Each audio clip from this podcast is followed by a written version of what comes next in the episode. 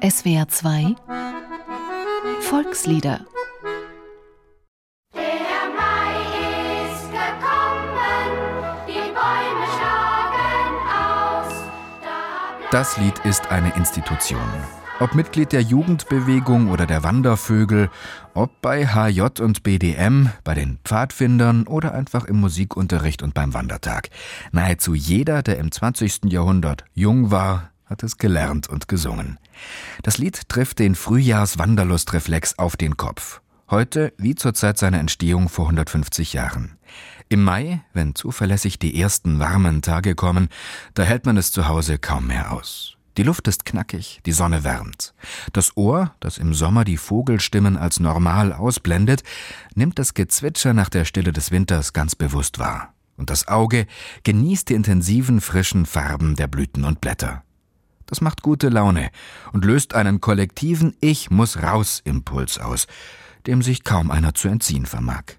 Und zum Mittagessen oder spätestens am Nachmittag treffen sich dann alle in den Biergärten und Ausflugslokalen an Grillplätzen und Aussichtspunkten, wo unter Einfluss von Bier und Wein Volksfeststimmung herrscht und sich wie zufällig Gelegenheiten finden, an denen sich männlich-weibliche Frühlingsgefühle entzünden.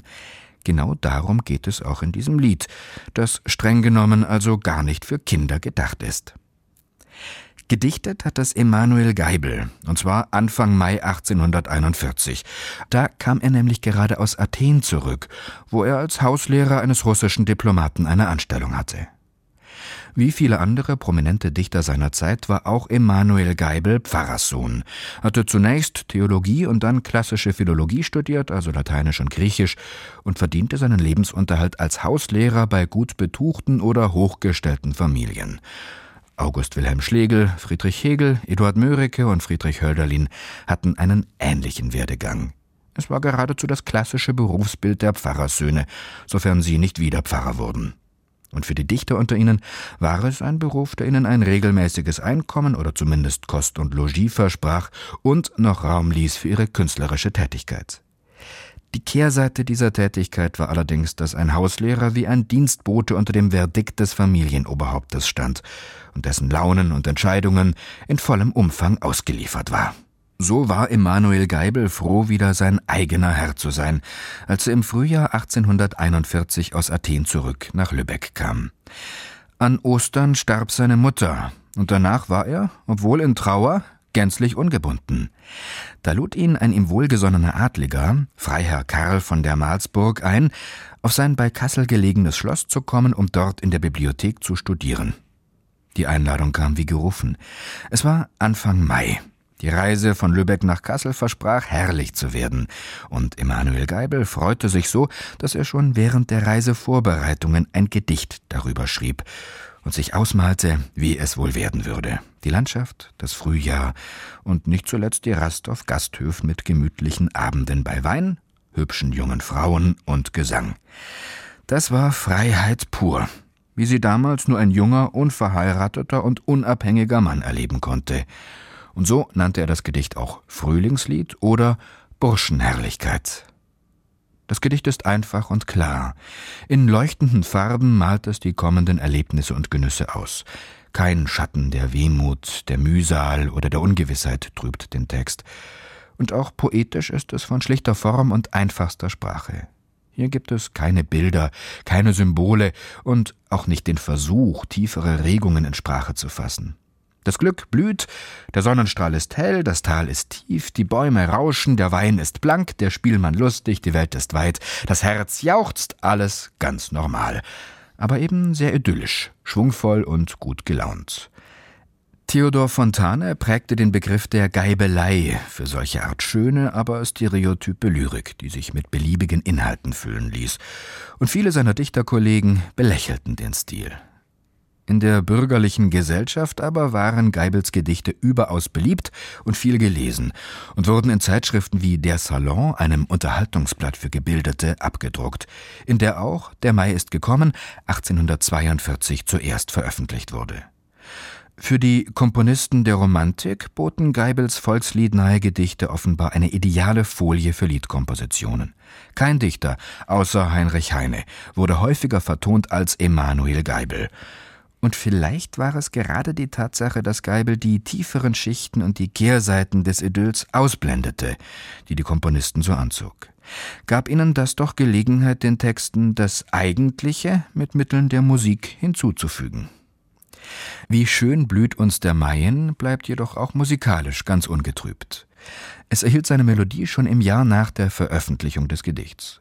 Justus Wilhelm Lyra, ein angehender Pfarrer, hatte sie komponiert und traf den jubelnden Ton der Texte so volksnah, dass das Lied kaum gedruckt, sich insbesondere unter Studenten sofort stark verbreitete. In einer Sammlung Deutsche Lieder wurde es 1843 abgedruckt, einem Vorläufer des Allgemeinen Deutschen Kommerzbuches. Und ein Satz von Friedrich Silcher sorgte dafür, dass es in der zweiten Hälfte des 19. Jahrhunderts auch von Männerchören viel und gerne gesungen wurde. Im 20. Jahrhundert verbreitete es sich dann allgemein als Wander- und Kinderlied, auch wenn der Text, wie schon erwähnt, mit seinen alkoholischen und weiblichen Genüssen genau genommen nicht ganz kindgemäß ist. Wie dem auch sei, es ist ein Evergreen, auch wenn es in diesem Lied gerade nicht um immerwährende, sondern um frische Begrünung geht.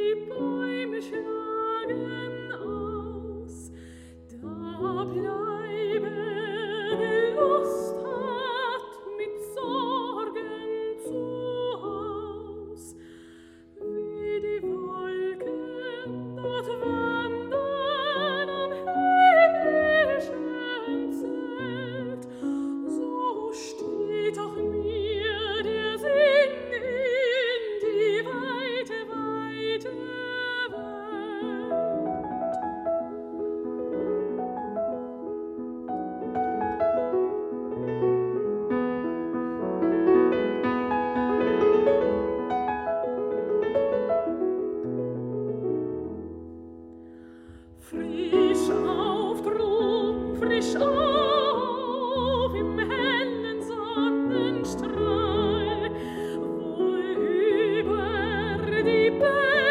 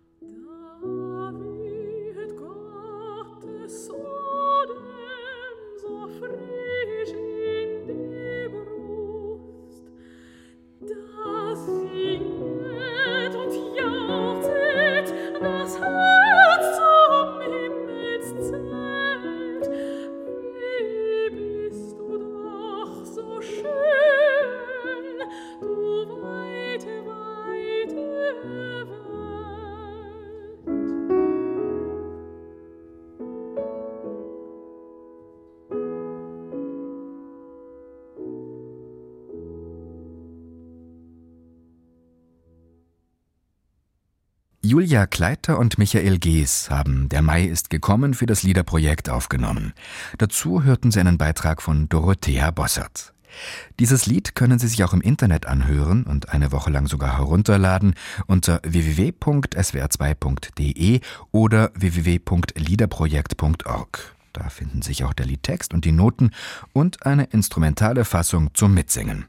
Volkslieder ist ein gemeinschaftliches Benefizprojekt von SWR2 und dem Chaos Verlag. Sing macht stark. Stimmt.